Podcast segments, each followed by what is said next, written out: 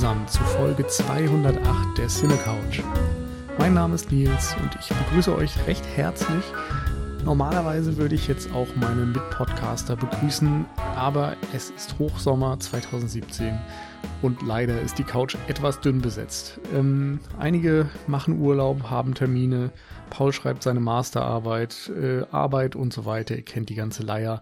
Ähm, das hat dazu geführt, dass wir ein bisschen Terminschwierigkeiten haben. Darum melde ich mich heute erstmals alleine und versuche euch die Faszination des Films Nashville näher zu bringen.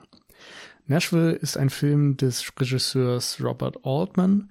Er äh, ist 1975 in die amerikanischen Kinos gekommen und ich hatte jetzt die Möglichkeit, ihn im deutschen Kino in einer Wiederaufführung ansehen zu können.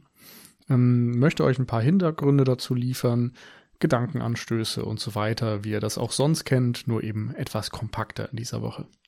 Der Film selbst ist eine Art Episodendrama. Er ähm, porträtiert die Country-Szene der USA in den 70er Jahren, ähm, nimmt sich einen Zeitrahmen von einem Wochenende und ähm, verdichtet verschiedene Schicksale und einzelne äh, Episoden aus diesem Rahmen, um etwas einerseits über diese Country-Szene zu erzählen und andererseits auch über die USA. Ähm, es ist eine Art Blaupause fast geworden für einen Episodenfilm, würde ich sagen. Ähm, viele spätere Filme orientieren sich so ein bisschen an der Struktur, weil Altman das ganz geschickt macht, dass er von Handlung zu Handlung springt, von Figur zu Figur, ähm, wenig zusammenhängende Plots erzählt. Also es gibt keine große Geschichte, die den, den ähm, roten Faden bildet.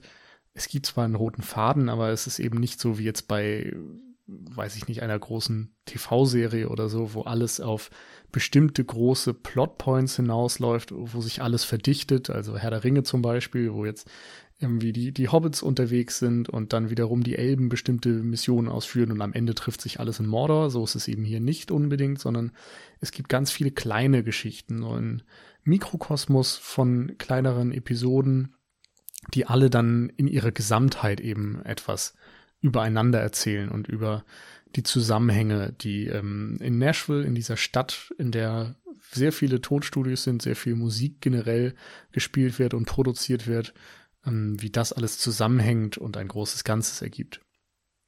Der Film ist dabei auch insbesondere geschickt, weil er ähm, als Drama funktioniert, Spannung und Humor und Tragik miteinander vereint und äh, immer wieder variiert. Also er hat durch diese ständigen Sprünge einerseits ein enormes Tempo, andererseits aber eben auch nimmt er das, das Tempo wieder raus, ähm, nimmt sich Zeit für die Figuren, springt dann wieder sehr schnell, also er variiert sein Pacing enorm und bleibt dadurch dann trotz dieser vielleicht fehlenden übergeordneten Handlung ähm, sehr interessant über die komplette Dauer.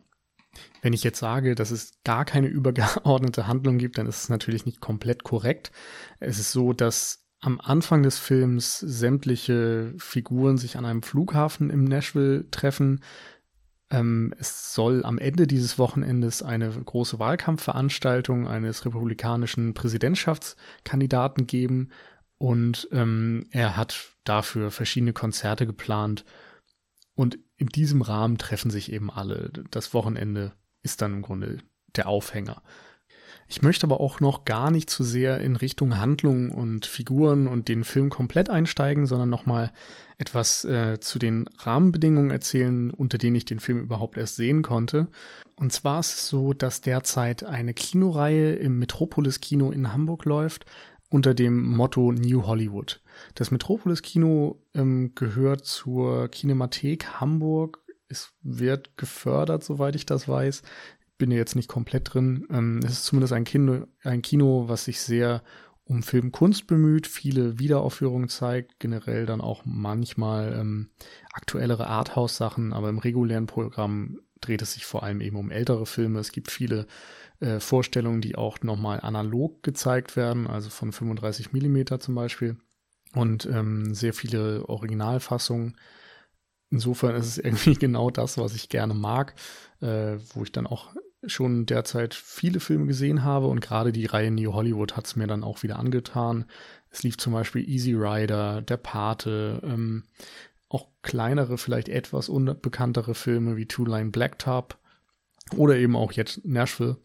Ähm, Filme, die in den jeweiligen Kreisen eben schon wichtig sind, anerkannt sind, von größeren Filmemachern sind, aber jetzt vielleicht nicht die Strahlkraft von äh, ja, dem Paten oder der Reifeprüfung oder so aufweisen.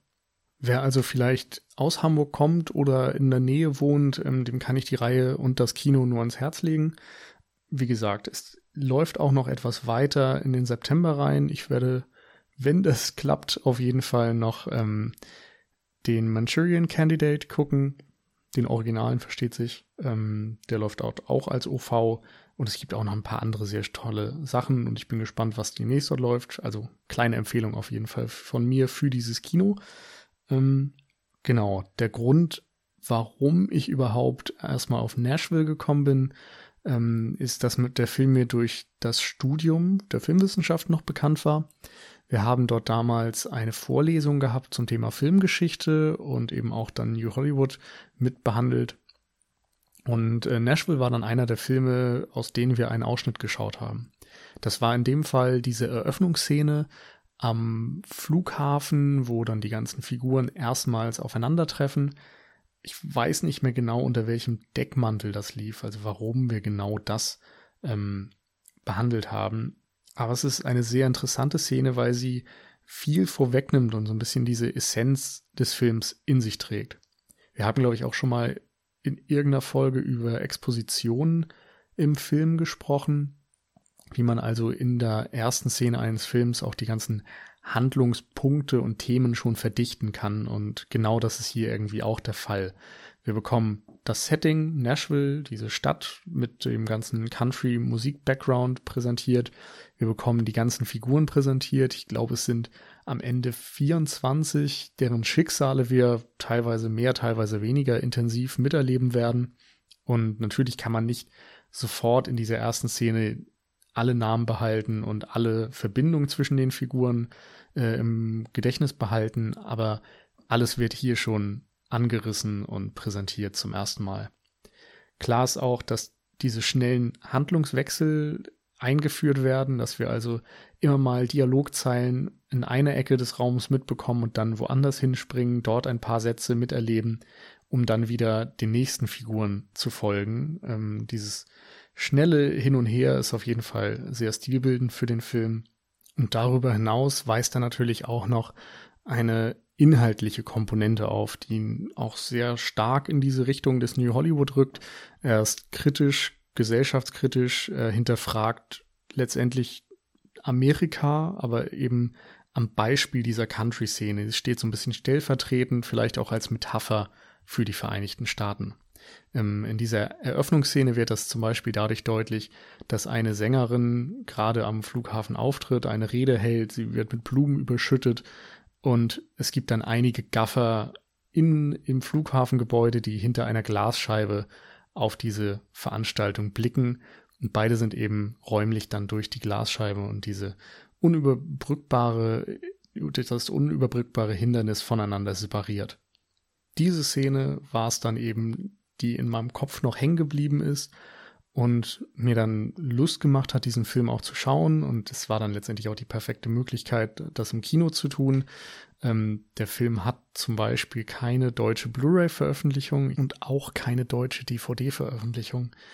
Insofern ist es quasi unmöglich, den in Deutschland anzusehen, es sei denn, man bekommt diese Möglichkeiten. Ich hatte mich auch noch darum bemüht, vielleicht einen Gast heute zu präsentieren. Ähm, hab mal in die Runde gefragt, ob jemand Lust hat, den Film zu besprechen, Zeit hat, den Film zu besprechen, aber das scheiterte dann so bei den meisten auch schon daran, dass der entweder nicht vorrätig war oder ja, viele den natürlich auch nicht gesehen hatten. Für mich war es auch das erste Mal, dass ich Nashville gucken konnte. Und ich finde das durchaus traurig, denn der Film hat mir echt gut gefallen und ähm, er ist eben sehr stilbildend irgendwo für diese gesamten Episodendramen und Episodenfilme. Und ähm, ja, ich würde mir wünschen, dass natürlich dann die Möglichkeit auch besteht, sich mit solchen Filmen, solchen Werken auseinanderzusetzen. Aber das sieht derzeit schlecht aus. Vielleicht nochmal ähm, zu Robert Altman im Allgemeinen. Ich habe ja schon gesagt, er ist ähm, ein Regisseur, er ist im New Hollywood mit groß geworden, aber er gehört jetzt nicht unbedingt zur ähm, Riege dieser Filmbuffs, wie sie heute bekannt geworden ist, um Martin Scorsese und George Lucas, äh, Francis Ford Coppola, Steven Spielberg, Brian De Palma und so weiter. Also diese jungen Filmstudenten, die erste Generation von Filmemachern, die durch das Filmschauen auch irgendwo ihr Handwerk mitgelernt hat und dann eben an den Filmschools gelernt hat, wie es, ähm, wie man Filme dreht letztendlich. Ähm, er ist aber eben zur gleichen Zeit groß geworden, ähm, hat zum Beispiel Filme gedreht wie McCabe und Mrs. Miller, ein Spätwestern, oder auch ähm, ein Film Noir-Thriller The Long Goodbye, beide sehr anerkannt. Ansonsten ist er eben auch gerade für diese Episodenfilme bekannt geworden. MASH als äh, Kriegskomödie oder auch dann The Player oder Shortcuts. The Player ist in den 90ern zum Beispiel erschienen mit Tim Robbins in der Hauptrolle oder einer der wichtigeren Rolle. Ähm, dort geht es um Hollywood und eine Satire darum, dass äh, ein Studioboss von ähm, Drehbuchautoren quasi eine Morddrohung bekommt und nicht weiß, von welchem Drehbuchautoren.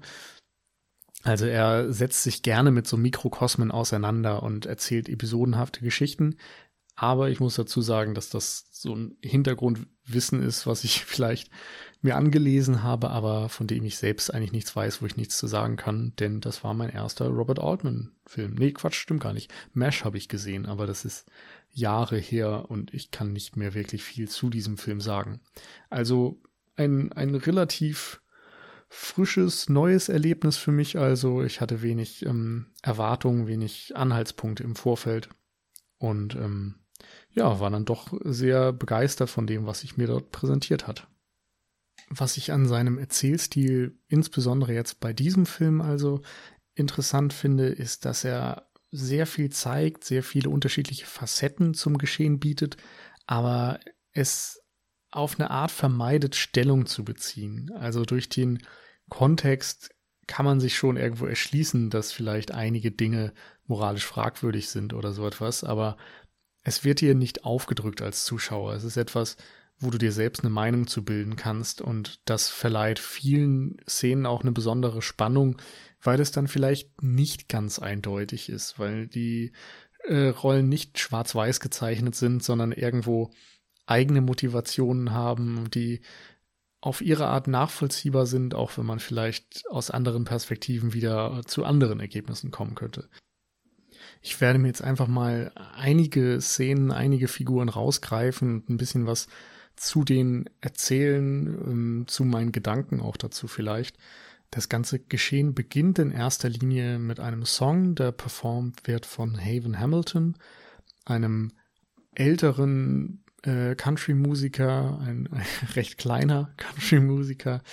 Ähm, und er steht aus meiner Sicht so ein bisschen für dieses traditionelle Amerika. Er ist sehr stolz, er hat so seine Werte, seine Ansichten, ähm, hängt auch, äh, denke ich mal, sehr konservativen Vorstellungen hinterher. Er macht direkt bei dieser Aufnahme im Tonstudio schon so einen etwas selbstgerechten Eindruck. Er will den Pianisten austauschen lassen, weil der seiner Meinung nach keine anständige Frisur hat, sondern so dieses typische etwas längere, langhaariger Bombenleger, hätte man früher wahrscheinlich dazu gesagt. Und ähm, er ist zum Beispiel jemand, der sehr genau weiß, was er möchte, was er hat klare Vorstellungen. Er hat sein Leben, so scheint es irgendwie in geregelte Bahn gelenkt. Er hat dafür gesorgt, dass sein Sohn das Management übernimmt und der wird dann an einer Stelle des Films auch gefragt, ob das denn sein Traum wäre und ähm, der scheint sich gar keine Gedanken darüber gemacht zu haben, sondern sagt nur, ja, mein Vater hat das irgendwie so beschlossen, also mache ich das auch. Also es steht stellvertretend irgendwie auch für dieses Patriarchat. In dieser Szene, wo er den Song performt und aufnimmt, werden dann auch schon verschiedene Spannungen deutlich, allein deswegen, weil sein Sohn eine Journalistin mit zu den Aufnahmen bringt, die wiederum ist ihm ein, also dem, dem Vater ein Dorn im Auge, weil er der Meinung ist, dass die dort nichts zu suchen haben. Und äh, ihr folgen wir dann wiederum in einen anderen Aufnahmeraum, wo gerade eine Gospelaufnahme stattfindet und sie dann doch äußerst rassistische Gedanken von sich gibt und sagt, so sie kann sich perfekt vorstellen, wie die äh, schwarze Bevölkerung da ihre komischen äh, Busch-Rituale oder so etwas durchführt und ähm, gleichzeitig sehen wir sehr deutlich, dass die Leadsängerin dieser Band, dieser Gospelband eine Weiße ist also es werden dort auch gewisse Rassenkonflikte angesprochen. Wie gesagt, der Film ist 75 erschienen, spielt glaube ich auch im Jahre 75, 76. Ähm, also es wird schon deutlich, dass dort diese Post-Vietnam-Kriegszeit ähm, nach wie vor ja, dass das Denken beherrscht und die Gesellschaft beherrscht, dass dort Spannungen zutage getreten sind, auch mit der gesamten Bürgerrechtsbewegung in den 60ern, die sich immer noch irgendwo nicht gelegt haben. Ich meine, heute, ich weiß gar nicht, wie viele Jahre später sind es, 40 vielleicht, wenn ich jetzt einigermaßen richtig gerechnet habe. Selbst heute ähm, treten diese Spannungen immer noch zutage. Dort steckte diese ganze Auseinandersetzung noch in den Kinderschuhen. Es wird an verschiedenen Stellen dann doch sehr deutlich, dass ähm, dass dieser Konflikt über allem schwebt, aber auch nicht so klar angesprochen wird, wie es vielleicht nötig wäre. Es gibt dann auch noch einen schwarzen Country-Sänger, der an verschiedenen Stellen auch irgendwo eine, eine eigenartige Rolle spielt. Also er wird vom Publikum anders behandelt als die weißen Stars. Er wird teilweise sogar sehr, sehr offen rassistisch beleidigt, aber scheint sich auch ähm, irgendwie fast damit abgefunden zu haben. Also dieser Alltagsrassismus dominiert noch sehr stark. Nashville ist ja auch eine südliche Stadt und steht eben auch für die Country-Musik, die wiederum sehr stark mit diesen traditionellen Werten verbunden ist, mit einem weißen Publikum verbunden ist, mit Ansichten verbunden ist, die dann doch sehr konservativ sind, um es mal positiv zu formulieren. Allerdings muss man sagen, dass solche Konflikte dann eher im Hintergrund stattfinden und nie ganz an die Oberfläche gelangen. An der Oberfläche wiederum ist es so, dass äh, Haven Hamilton, also dieser Sänger, ähm, sehr stark wie auch alle anderen Figuren ähm, dem Erfolg hinterherhängt. Also es gibt einerseits diese erfolgreichen Musiker, die so eine Art Wettstreit vielleicht auch untereinander haben, wer am besten ist, wer den meisten Erfolg hat, wer die besten Songs schreiben kann, am besten singt und so weiter.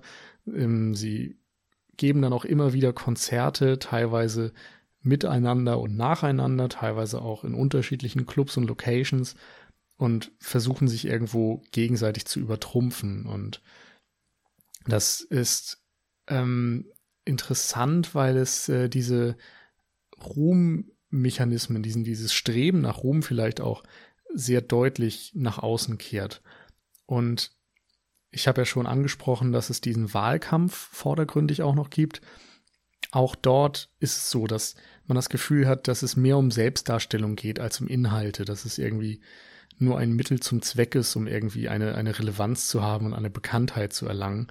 Ähm, bei Haven Hamilton ist es zum Beispiel so, dass er dann auch noch gefragt wird, ob er sich vorstellen kann, in die Politik zu wechseln und sich das dann irgendwie auch vorstellen kann, ähm, quasi, um auch irgendwie wieder äh, auf andere Art vielleicht eine Bekanntheit zu erlangen. Und seine eigene Bekanntheit soll dann eben wieder durch den Politiker instrumentalisiert werden. Also alle profitieren irgendwie voneinander gegenseitig. Dann gibt es auch noch etwas kleinere Lichter, sag ich mal. Also ähm, zwei Frauenfiguren, die gerne erfolgreiche Sängerinnen wären. Die eine hat so eine Art White Trash Ehemann, also er ist auf der Suche nach ihr, weil sie ähm, ihn verlassen hat oder einfach ausgebrochen ist quasi, um ihr Glück in Nashville zu finden. Und jedes Mal, wenn sie dann versucht, irgendwo ähm, zu singen, wird sie irgendwie von lauten Autos, von einem Autorennen übertönt, was dann auch so ein bisschen diese Ironie darstellt. An vielen anderen Stellen hat sie einfach gar nicht die Kontakte im Grunde, um überhaupt erst ihr Ziel erreichen zu können. Hm. Dann gibt es eine andere Sängerin, Suni, die ähm, ebenfalls diesen Traum hat, eine begnadete Sängerin zu sein, aber absolut kein Talent hat. Also in den Szenen, wo wir tatsächlich mal sehen, dass sie singt, wird auch für den unmusikalischen Menschen überhaupt deutlich. Diese Frau hat leider kein Talent für ihren Traum, aber sie hat es sich eben so sehr in den Kopf gesetzt, dass sie alles dafür tut. Sie setzt ihren Körper sehr stark dafür ein. Wir sehen Szenen, wo sie dann vom Spiegel ähm, laszive Bewegung einstudiert, um ähm, besser performen zu können. Sie steckt sich Socken in den BH, um den ein bisschen auszupolstern. Und dann kommt es zu so Momenten, wo sie auf äh, oder in einem Club performt vor einer Horde von Männern und ähm, die natürlich schnell feststellen, dass diese Frau nicht singen kann.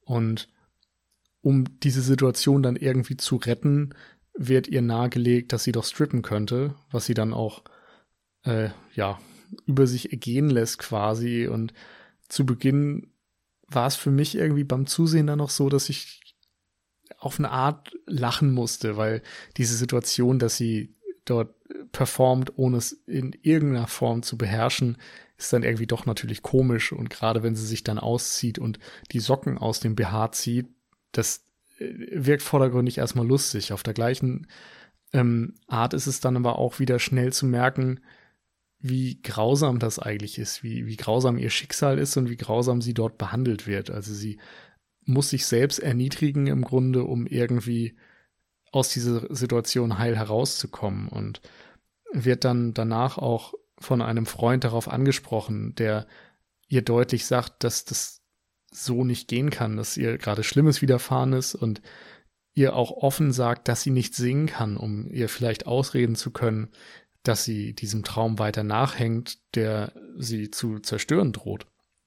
Aber trotz allem ist die irgendwie so besessen von diesem Traum, berühmt zu werden, dass sie diese Erniedrigung über sich ergehen lässt. Und das allein ist ein sehr starkes Statement und gleichzeitig wieder ähm, auch interessant, wenn man das auf äh, Frauenbewegung, Emanzipation und Sexismus und so weiter bezieht. Ich weiß nicht genau, ich finde das immer enorm schwierig einzuschätzen, wie man einen Film aus dem Jahre 1975 dann mit den heutigen Maßstäben ansehen kann. Damals sind Filme rausgekommen, also ich habe jetzt gerade kürzlich noch einen Bond-Film gesehen von Mitte der 60er. Wenn man da die Frauenfiguren sieht, da, das könnte heute wirklich gar keine mehr bringen. Ähm, in anderen Fällen, bei, bei den Arthouse-Filmen sieht es natürlich etwas anders aus, aber es ist immer schwierig, aus heutiger Zeit irgendwie nachzuvollziehen, wie deutlich ähm, Szenen, die heute sexistisch wirken, damals auch schon sexistisch gewirkt haben.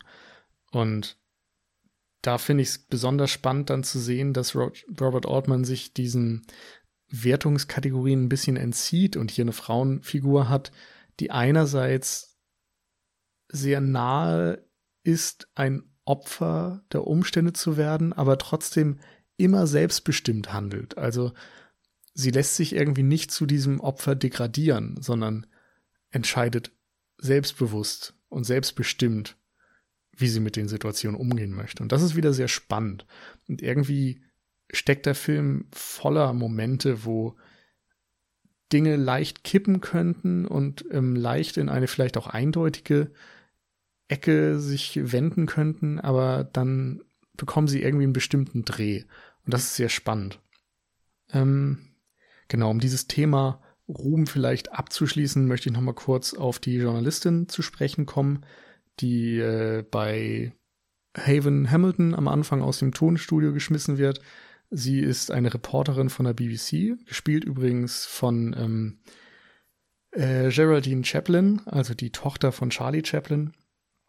Und sie ähm, ist extrem aufdringlich, hetzt im Grunde von Termin zu Termin, von Prominenten zu Prominenten, um irgendwie, ja, man weiß eigentlich gar nicht. Eigentlich möchte sie vordergründig Interviews und Dinge erfahren, aber sie legt überhaupt kein ernsthaftes Interesse an diesen Menschen an den Tag, sondern lässt sich, sobald vielleicht so ein Moment der Wahrheit passieren könnte, wo sie vielleicht etwas wirklich mal erfahren könnte, in dem Moment lässt sie sich schon wieder ablenken und geht zur nächsten Figur, zum nächsten Promi, um dort wieder am heißesten geschehen zu sein. Also so eine Sensationsmaschinerie, die an den wahrhaftigen Emotionen überhaupt nicht interessiert ist.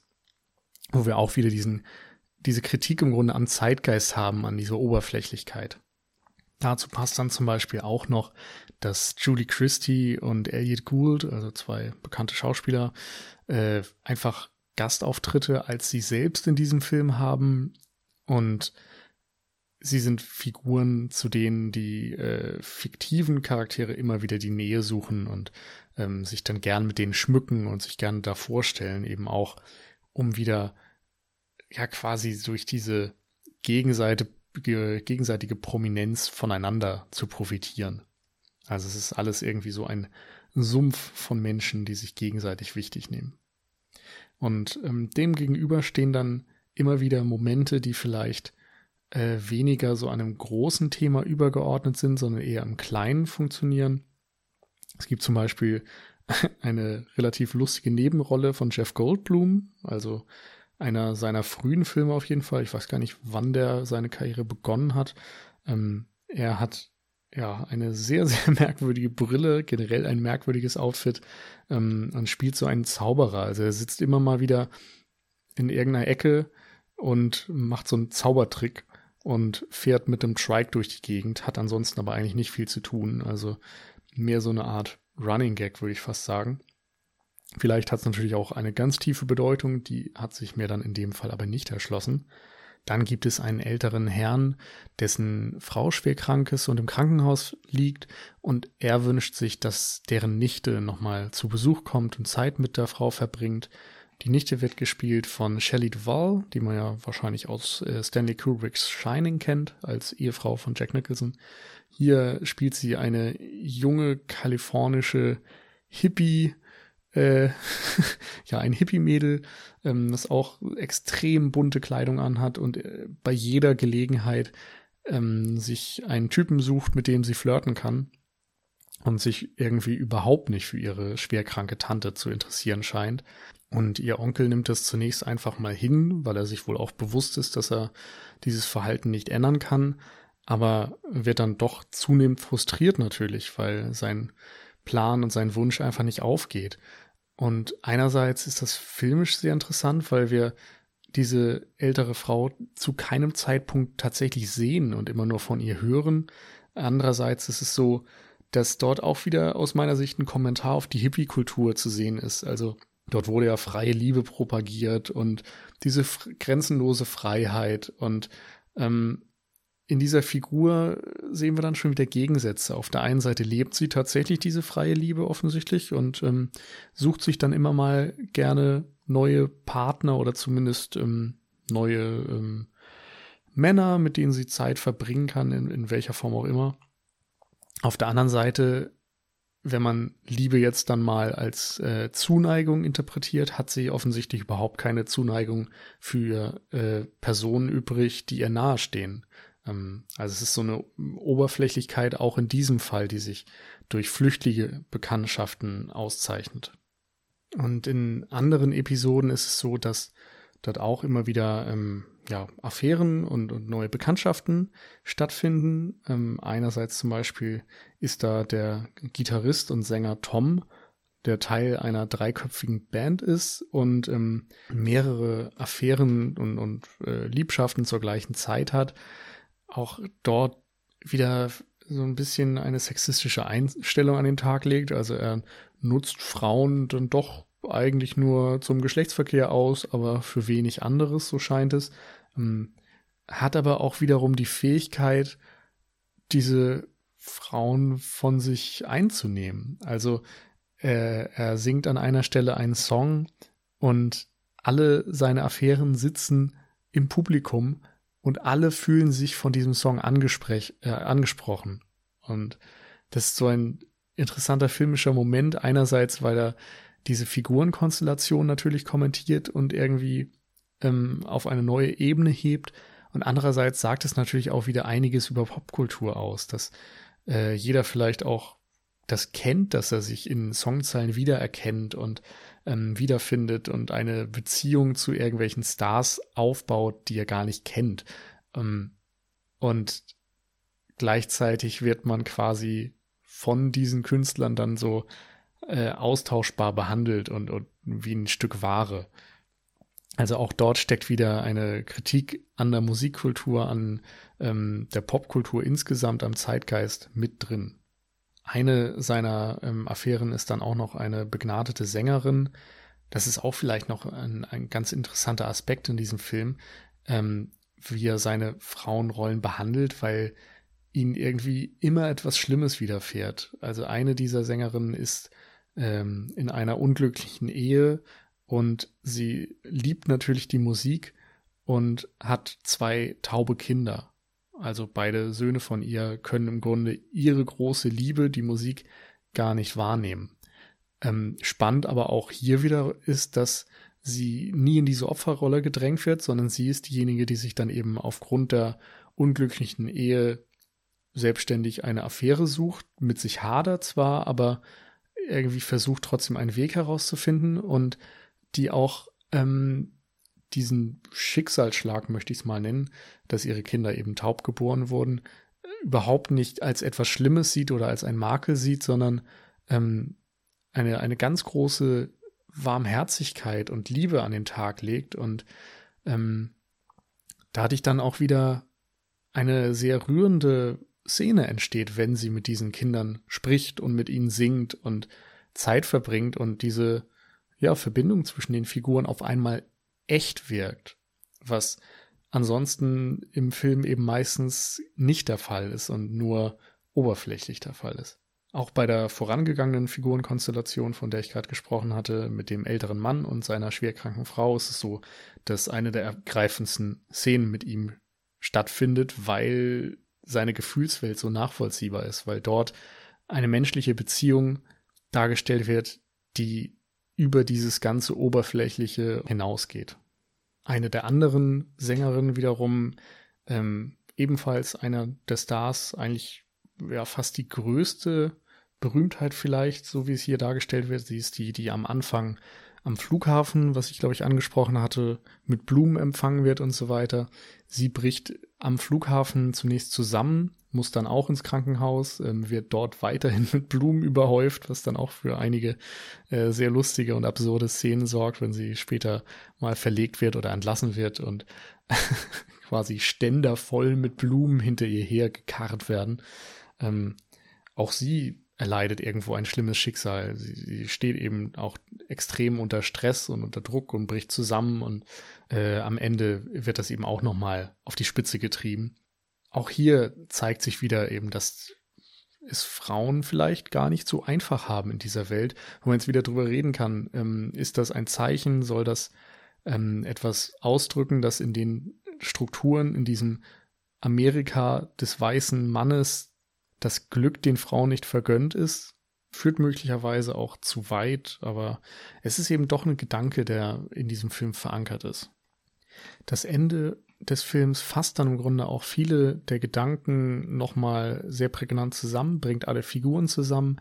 Es äh, handelt sich eben um diese Wahlkampfveranstaltung und das Country-Konzert, was dort stattfindet. Ähm, zeigt nochmal verschiedene Dinge, dass das Kriegstrauma, das Vietnamkriegstrauma zum Beispiel, dass ein Soldat aufgrund der Vorfälle dort Reißaus nimmt und flieht und sich dieses posttraumatische nochmal bei ihm sehr deutlich zeigt, ähm, dass einerseits diese gespaltene Gesellschaft nochmal gezeigt wird und das Desinteresse auch der Vereinigten Staaten nochmal extrem auf den Punkt dadurch gebracht wird, dass ähm, diese äh, eine Sängerin, die dann ähm, erfolgreich sein möchte und äh, nie die Chance dazu hatte, vorher immer vom Auto übertönt wurde und so, die hatte ich angesprochen, ähm, dass sie quasi ihren großen Moment hat und innerhalb einer Situation, in der es eigentlich nicht passieren dürfte, quasi zum Star wird und die ganze Aufmerksamkeit auf sich zieht und so ein bisschen die, die schlechten Dinge der Welt ausgeblendet und ignoriert werden, was ja auch wieder ein gern geäußerter Kritik an der Popkultur und dieser gesamten ähm, Öffentlichkeitsmaschinerie ist, dass eben immer eitel Sonnenschein ist und die Augen verschlossen werden vor den wahren Problemen der Welt. Nichtsdestotrotz ist dieses gesamte Event, finde ich, doch ein Zeichen dafür, dass eine Zeitenwende geschehen ist, dass dieses alte weiße Amerika, das konservative Amerika, für das eben die Country-Szene steht, ein Ende finden wird, dass dort zu viele Strömungen sind, zu viele Dinge vor sich gehen, die dazu führen werden, dass die Zustände der Status quo nicht aufrechterhalten werden kann. Insgesamt kann man dort, glaube ich, dann sehr gut ähm, ein, ein Sittenbild auch der USA zu diesem Zeitpunkt, Mitte der 70er, aus dem Film herauslesen. Es gibt einen Dokumentarfilm von Rüdiger Suchsland, mit dem sich auch die Wiederaufführung in einem Podcast beschäftigt hat.